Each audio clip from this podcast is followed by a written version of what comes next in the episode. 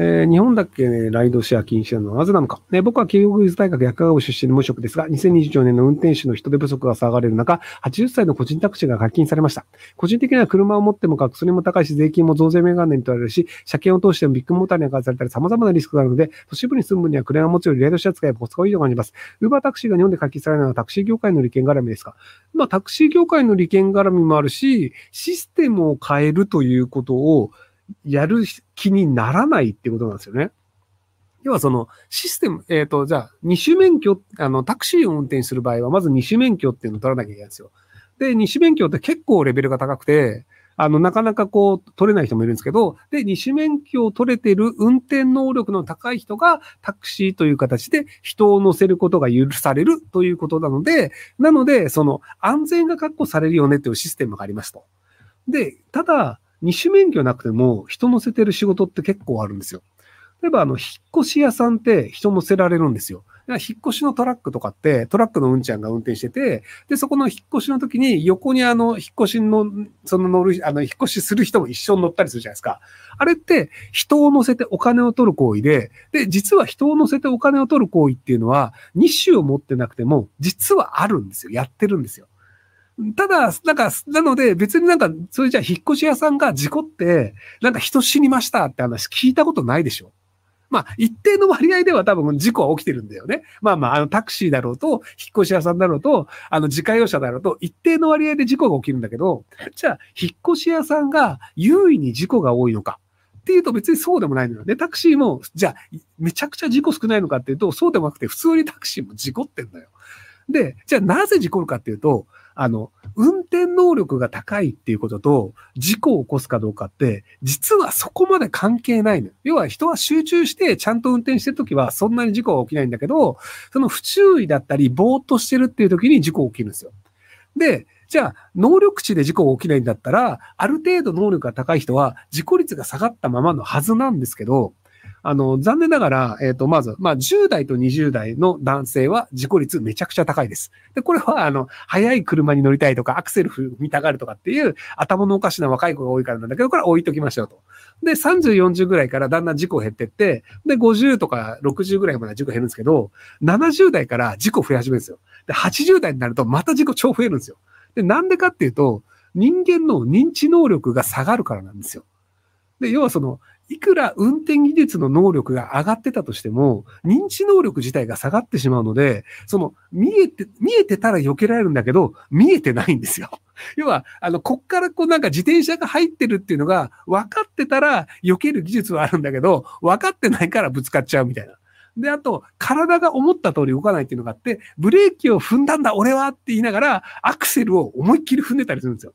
っていうので、その、あの、でも俺はこれを勝手に加速したんだって言って、トヨタを訴えて、トヨタにいやいやアクセル踏んだデータありますよって言われて、裁判で負けるみたいなのもあったりするんですけど、っていうのがあって、なのでその、二種免許を持ってるっていうのと、安全というのは実は無関係なんですよ。むしろ、年齢が上がることによって認知能力が下がるっていうのが事故率が下がるんですよね。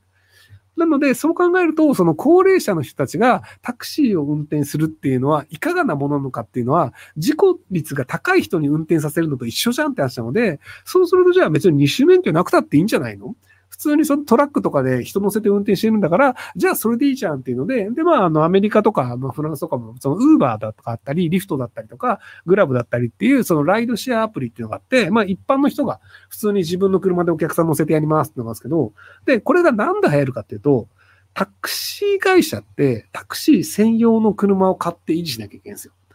ではタクシー会社ってタクシーという車を、専用の車を買ってきて、で、それのメンテナンスをして、で、それが、まあ、あの、10年、20年とかで、こう、なんか、原価償却してっていうのをやらなきゃいけないんですけど、で、そうするとタクシー会社としては、その車がちゃんとその車代も含めてお金もらわないと割に合わないんですけど、自家用車の人って別になんか自家用車にじゃあ30分誰か乗せましたって言って、それで原価償却がどうこうってないじゃないですか。なので自分の車で運転するから、その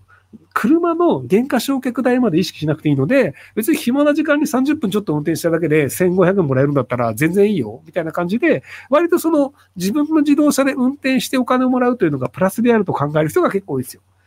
で、あの、アメリカでレンタカーを借りてウーバーをやった人っていうのが結構ギリギリプラスぐらいなんですよ。でもそれはレンタカー借りてやったらそりゃそうでしょって話で、なので自家用車で暇な時間にやる分にはお小遣い稼げたらいいでしょっていう形でやるので、なのでライドシェアって結構いろんな国で広まってるので、まあ広めた方が安全なんじゃないのって思うんですけど、ただ日本の場合はその仕組みを変えるというのを嫌がるので、なのでそのライドシェアを解禁するのでなく、80歳の人で運転させるってことにした。と前あのお医者さんの和田さんっていう方とのあの対談を YouTube でやったんですけどその高齢者の人がなぜそういう事故が起きやすいのかっていうのであの肝臓の機能が弱くなってくるので薬の代謝能力が下がるっていうのもあるんですよね。その若い人が睡眠薬を飲みました。で、大体じゃあ6時間効く睡眠薬ですっていうので、で、6時間後に目が覚めました。で、そこの睡眠薬の成分っていうのも肝臓で分解されてるんですけど、高齢者の場合は肝臓の分解性能が下がってるので、6時間の睡眠薬を飲んだとしても、実は睡眠薬の成分が体内の血流に残り続けていて、12時間後とかでも微妙に眠いっていうのがあったりするんですよ。で、いや、別に睡眠薬なんか飲んでねえよって言うんですけど、風邪薬って睡眠薬と同じような成分が入ってるんですよ。なので、じゃあ、昨日の夜に風邪薬を飲みました。で、次の朝はもう風邪薬の眠くなるような成分っていうのは、若い人は一切残りません。でも高齢者の場合は、それがうっすら残り続けてる場合があるんですよ。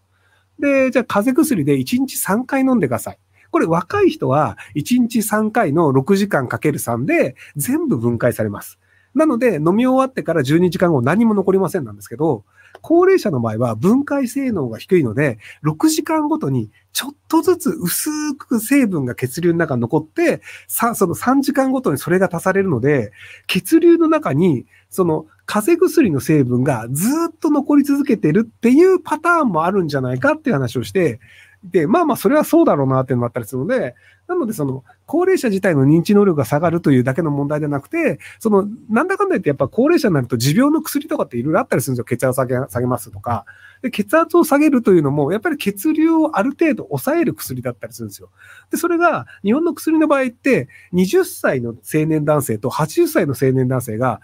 同じ量飲まされたりするんですよ。成人は1錠みたいな。でもそれって150キロのやつと40キロの高齢者で分解性能全然違うでしょっていう話なんですけど、でも一人一錠みたいになっちゃったりするんですよね。っていうのもあったりするので、なのでなんか、その高齢者がそのなんか事故を起こってしまうっていうのはその本人の能力以外にもそういうところもあったりするっていうので、なのでそりゃ80の人に運転させちゃダメでしょ。免許返納させてんだからって僕は思いますけどね。